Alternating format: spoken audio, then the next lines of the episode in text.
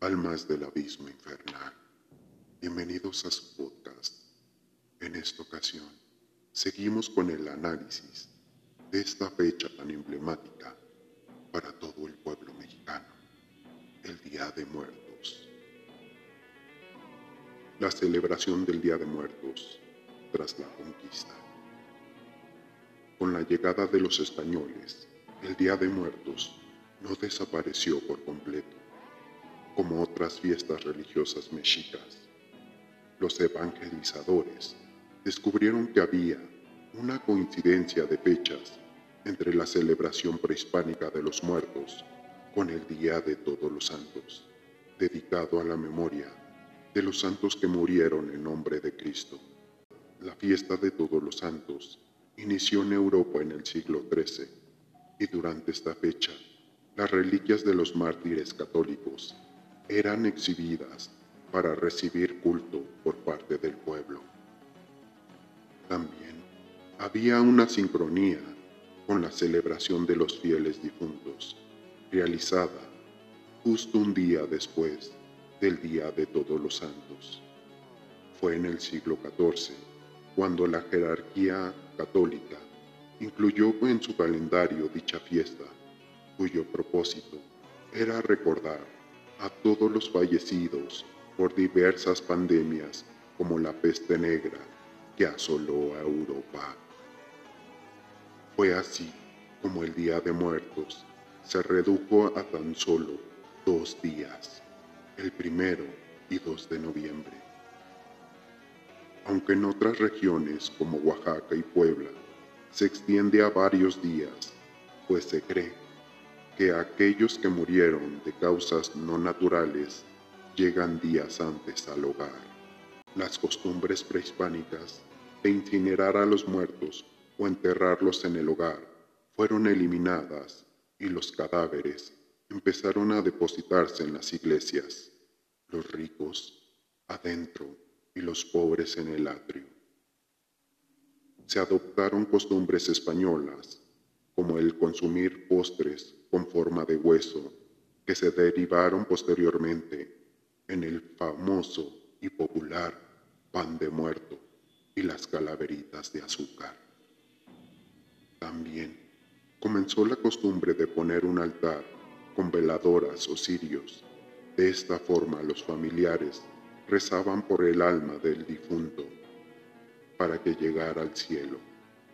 De igual manera, se hizo tradicional la visita a los cementerios, los cuales fueron creados hasta finales del siglo XVIII como una forma de prevenir enfermedades al construirlos a las afueras de las ciudades.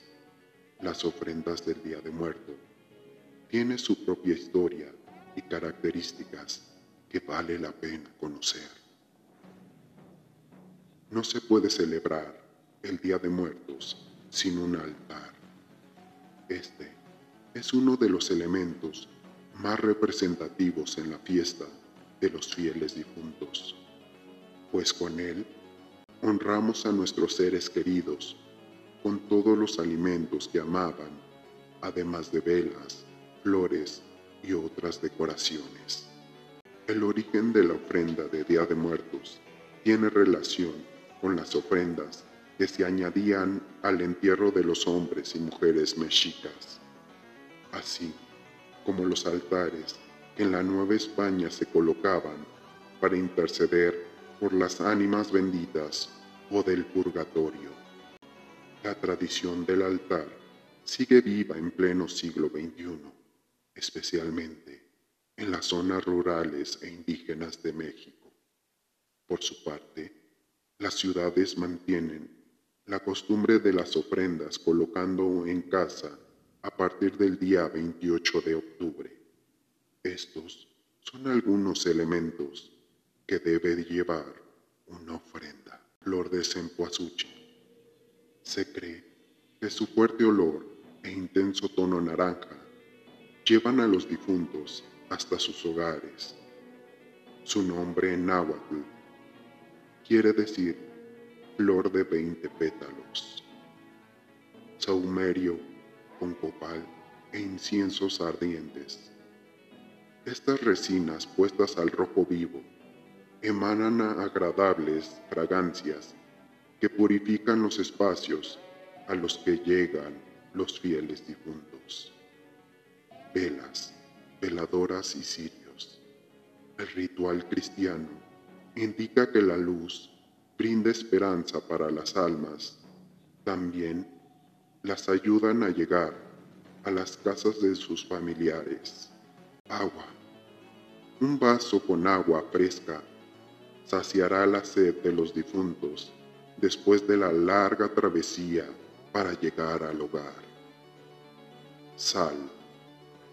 Tomar un poco de este elemento ayudará al espíritu a no corromperse durante el camino.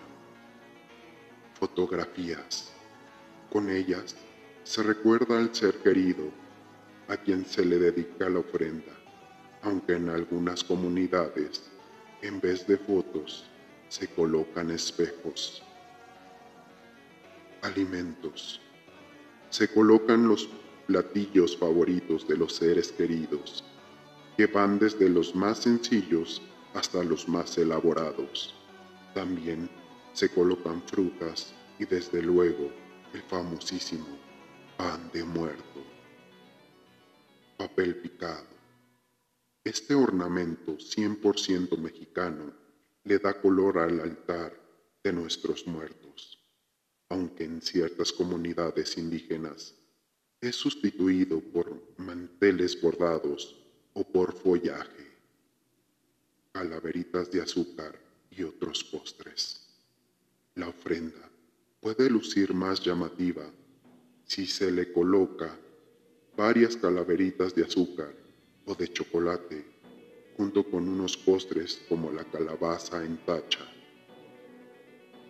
Aunque lo anterior es un listado de lo que generalmente lleva una ofrenda del Día de Muertos, diversas regiones del país, especialmente en centro y sur de México, tienen peculiaridades que solo enriquecen esta fiesta mexicana. El Día de Muertos en México. En Huaquechula, Puebla, se coloca un altar de color blanco, con figuras de ángeles y con diversos niveles que van desde los tres niveles hasta los cinco. En la Huasteca Veracruzana e Hidalguense se elabora un altar con un arco de carrizo adornado con flores de cempasúchil, follaje, fruta y pan colgados con una cuerda. Los pueblos mayas de la península de Yucatán usan una mesa con manteles bordados u hojas de plátano en donde colocan la comida favorita de los difuntos como el pib o tamal gigantesco de pollo.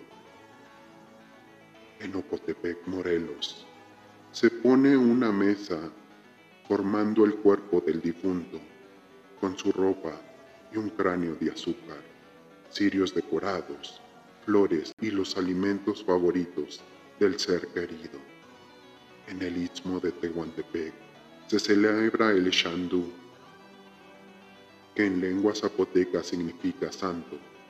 Se colocan altares con arcos hechos de tallo de plátano o caña con frutas, con pan y flores. En Michoacán, específicamente en Canicho y Tzintzuntzán, se elaboran arcos de flores de cempasúchil con dulce de azúcar, frutas, pan y las bebidas favoritas del difunto. Estas se llevan al panteón y se realiza la velación durante la noche del primero de noviembre.